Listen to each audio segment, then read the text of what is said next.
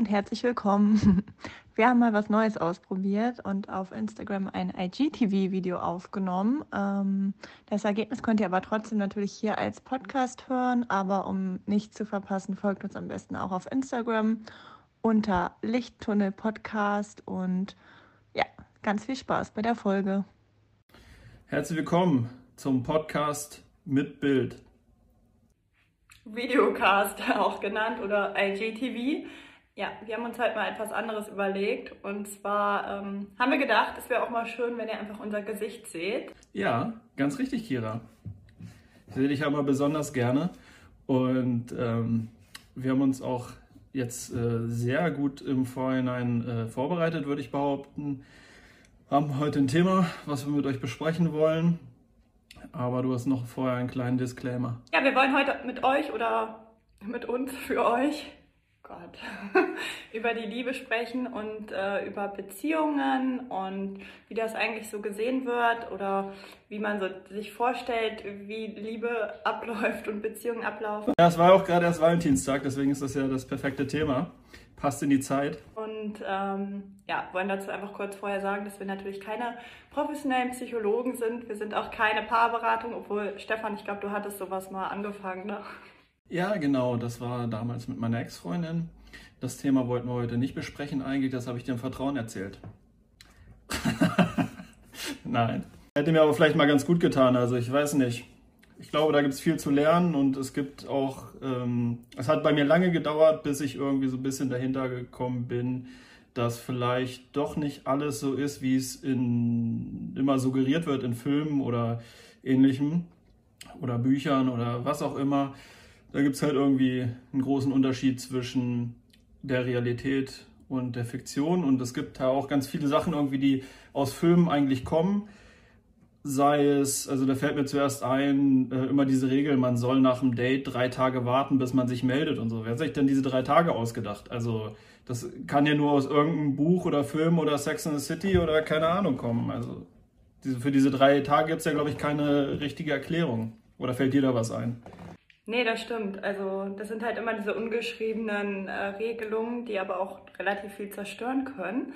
Aber ähm, du hast ja vorhin gesagt, ähm, letztens war Valentinstag und da hast du ja bestimmt auch diese ganz tollen Paarfotos gesehen und äh, rosarot und jeder ist so in love. Ähm, ich will mich da nicht rausnehmen. Ja, ich habe auch ein Bild gepostet. Ich mag auch den Valentinstag. Aber ähm, Hast du schon mal erlebt, vielleicht auch bei dir selbst oder bei anderen, dass das so triggert? Also, dass man sich quasi vergleicht mit den Leuten, zum Beispiel auf Instagram, die da irgendwelche tollen Sachen posten, auch wenn es nur unterbewusst ist? Ähm, nee. Also, ich glaube, nee, also habe ich mich nicht bei erwischt. Ich weiß äh, aber, was du meinst. Also, so ist es nicht. Und ähm, ich glaube auch, dass Instagram natürlich ein Bild kreiert, ähnlich wie Filme, was nicht der Realität entspricht und natürlich Leute sich immer nur ähm, abbilden, sei es am Valentinstag, ähm, in dieser Fiktion, dass es ihnen gerade besonders gut geht oder sie etwas Besonderes Tolles machen oder ein besonders tolles Leben leben, aber natürlich die Tage, wo es ihnen nicht so gut geht oder die Tage, wo es halt nicht so ist oder das halt insgesamt nur gefaked ist für den Moment, äh, die überwiegen ja in der Regel und das ist halt ähm, vielleicht auch ein allgemeines Thema von Instagram, dass äh, Sachen so dargestellt werden, wie sie in der Realität halt nicht sind und Leute, denen es vielleicht nicht so gut geht oder die sich äh, nicht so eine starke Selbstreflexion, Selbstbewusstsein haben, äh, die sehen das dann und denken, ja, warum führt der so ein Leben und ich führe es nicht und fühlen sich dann dadurch vielleicht minderwertig oder sind dann getriggert, wie du es halt eben schon eingangs erwähnt hast. Ja, ja, das stimmt. Also man zeigt ja oder viele Leute zeigen halt wirklich nur ähm ja, eine Verschönerung der Realität oder nur die guten Sachen irgendwie auf Instagram oder im Internet. Aber es ist natürlich nicht immer alles rosa-rot und ich glaube auch in der perfektesten, äh, keine Ahnung, Instagram-Beziehung gibt es mal schwarze Tage. Und genau darüber wollen wir heute reden. Hm, es gibt ja dieses Stichwort, Stichwort, Sprichwort, sorry. Es gibt ja dieses Sprichwort, ähm, Frauen stehen auf Arschlöcher. Stefan, bist du ein Arschloch? Und da komme ich ins Thema. Ja. Nein, aber wie siehst du das? Also hast du das schon mal so wahrgenommen oder merkst du da irgendwie in deinem Bekanntenkreis oder sonst wo irgendwie? Ähm ja, also ich weiß nicht, wie du das siehst. Du hast dich, ähm, als wir uns eben unterhalten haben, hast ja ein bisschen erzählt, dass du da äh, schon mal so in die Richtung ein paar Bücher gelesen hast. Und das fände ich auch interessant, wenn du gleich nochmal sagen würdest, was halt äh, die Lektüre dazu sagt. Aber aus meiner persönlichen Erfahrung kann ich halt sagen, dass ich schon glaube, dass da was dran ist. Und ich glaube, also wenn ich jetzt ganz persönlich werde, dann habe ich das Gefühl, dass da auf jeden Fall was dran ist, dass Frauen auf Arschlöcher stehen. Also bei mir ist immer so eine, so eine Diskrepanz zwischen dem, wenn mir jemand, äh, wenn ich jemanden kennenlerne und den gut finde und der mir dann anfängt, irgendwas zu bedeuten, dann ähm, kann ich mit dem nicht diese Arschlochnummer machen. Also dann kann ich nicht äh, irgendwie den schlecht behandeln oder halt so, ja, ähm, halt so das Arschloch sein. Ähm, was ich hier tief im Inneren natürlich bin eigentlich.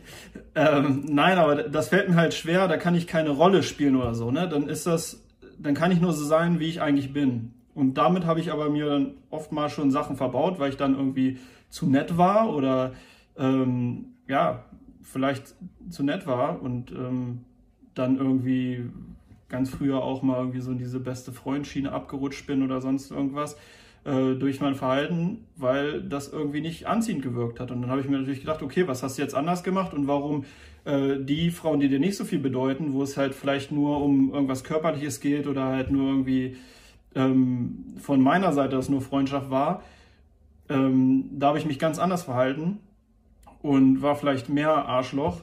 Und ähm, die Frauen haben sich dann oft in mich verliebt irgendwie. Und das war halt immer so dieses, ne, die du willst, die kriegst du nicht.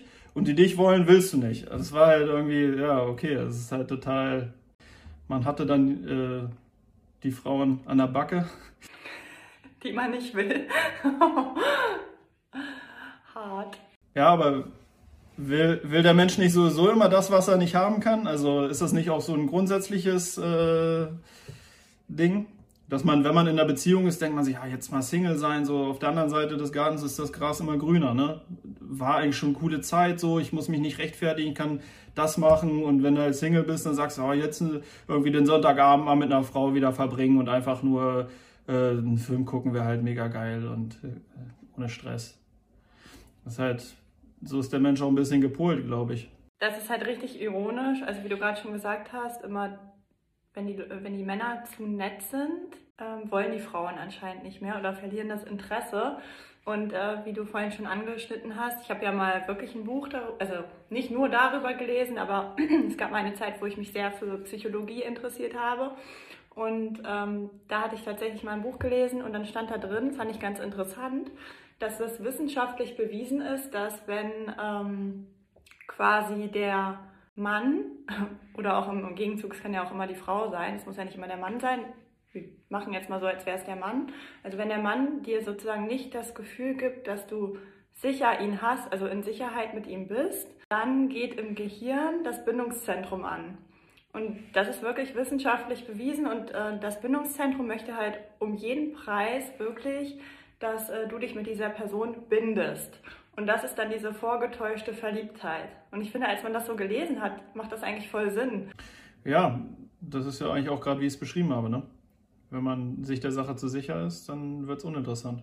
Ist ja für mich andersrum genauso. Dann, dass ich die Frauen, die, wo ich weiß, okay, das ist jetzt eine sichere Nummer, die, da könnte ich jetzt eine Beziehung eingehen, ist dann uninteressant im Endeffekt. Und da geht natürlich dann auch dieser Jagdtrieb verloren, ne? wenn es so zu sicher ist, den wir Menschen ja auch noch immer in uns haben.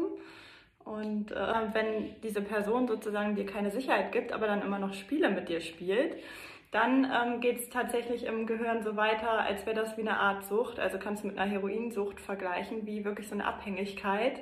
Wirklich, dass du halt um jeden Preis ähm, Aufmerksamkeit von dieser Person willst und dich dann auch nicht lösen kannst. Das ist total crazy. Ja, jetzt haben wir euch das Handwerkzeug an die Hand gegeben. Nutzt es. nee, aber äh, wie kommt man denn dann äh, über diesen Punkt hinaus? Ne? Also klar, das ist das Anfängliche. Und dann, äh, ja, dieses, ich möchte gerne das, was ich nicht haben kann. Und dann ist man du hast gesagt, vorgetäuschte Verliebtheit, ist das dann keine richtige Verliebtheit oder ist das das, was man als Verliebtheit beschreibt heutzutage? Oder kann man sich das vorstellen? Ich glaube, dass so eine Beziehung, wo der eine ja eigentlich nicht wirklich will und dir auch das Gefühl gibt, dass du dir halt nicht sicher bist, ich glaube, das ist gar keine gute Grundlage. Ich meine, klar, Beziehungen können sich irgendwie ändern, aber meistens wird daraus ja jetzt nicht irgendwie eine super tolle, gute Beziehung, wenn es irgendwie schon so anfängt. Also es gibt natürlich auch Ausnahmen, aber meistens ist es halt so. Aber es gibt äh, auch Phasen einer Beziehung, ist auch ganz interessant. Das hatte ich mal gelesen. Und zwar ähm, durchläuft halt jede Partnerschaft oder jede Liebe exakt eigentlich genau diese Phasen. Ähm, natürlich manche mehr oder weniger stark ausgeprägt und man kann zwischen den Phasen auch immer wieder vor und zurück springen. Aber das fängt natürlich an mit erstmal der großen Verliebtheit und der rosaroten Brille. Also nehmen wir mal an, ein Paar kommt wirklich zusammen und ähm, beide sind super happy, Wolke 7, es gibt nichts Besseres, dieser Mensch hat keine Fehler, alles ist super toll. Also du siehst gar keine Schwächen von dem anderen, obwohl es ja Quatsch ist, jeder Mensch hat seine Schwächen.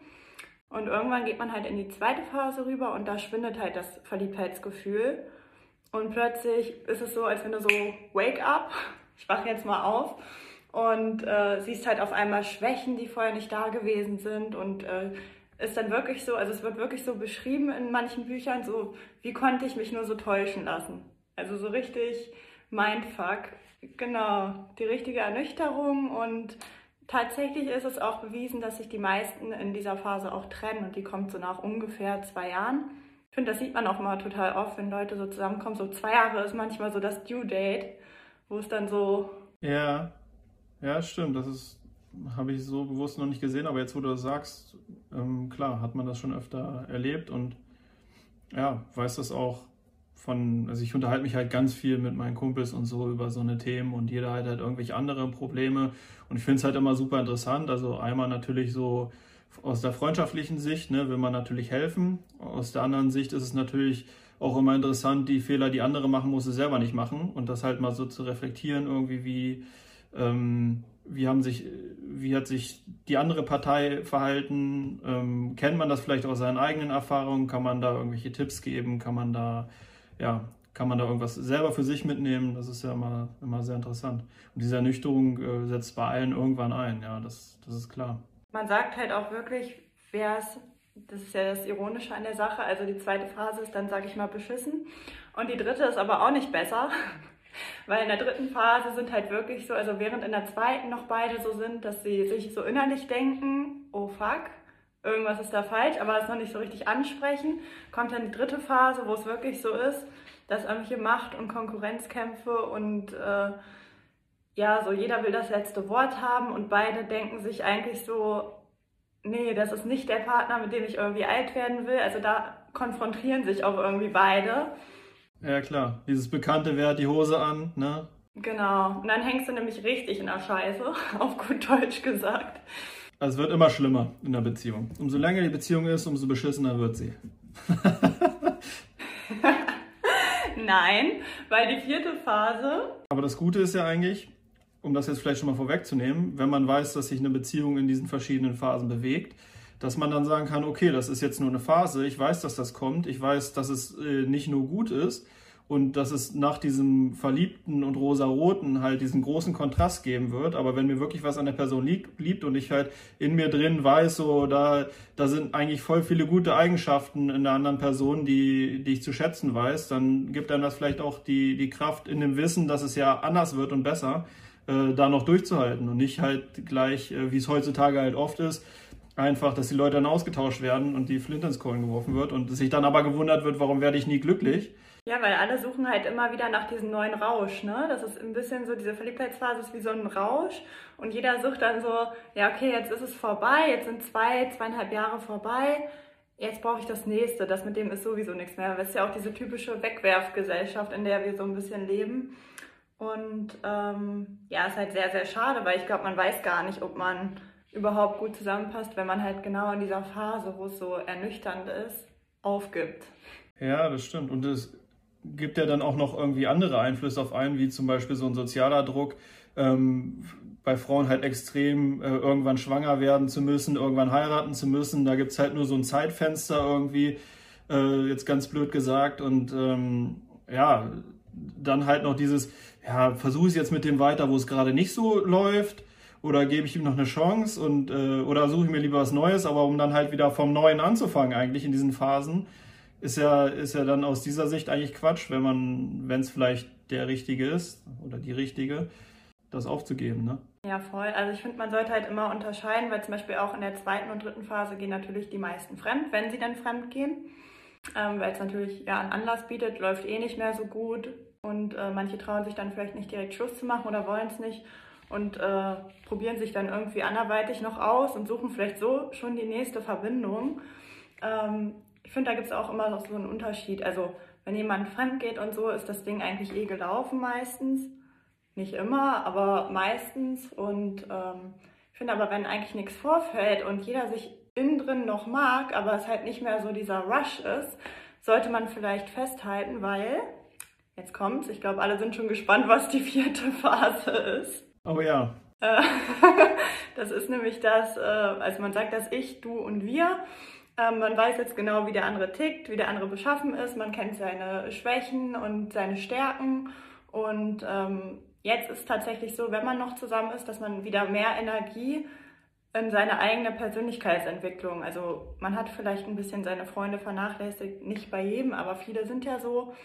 Ähm, jetzt fängt man irgendwie an, wieder mehr mit seinen Freunden zu machen, weiß aber trotzdem, du hast halt jemanden an der, an der Hand oder an deiner Seite, der halt irgendwie trotzdem mit dir zusammen ist und wo ihr euch so langsam auch ein bisschen sicherer seid, weil ihr habt ja jetzt schon so ein paar Sachen erlebt. Also die Basis ist quasi geschaffen. So, ne? Kann man, kann man so schreiben. Genau, die Basis ist geschaffen. Man kann wieder so ein bisschen nach vorn blicken und ja, es ist halt nicht mehr alles so beschissen oder ernüchternd oder komisch, sondern du weißt halt genau eigentlich, auf was du dich einlässt.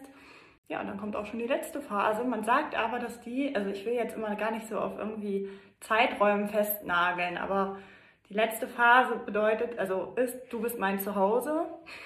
Und das ist dann wirklich die letzte Phase, wo du halt schon alles so einmal durch hast. Ja, und wie, wie unterscheidet sich die zu ähm, Ich, Du, Wir, zu der Ich, Du, Wir-Phase?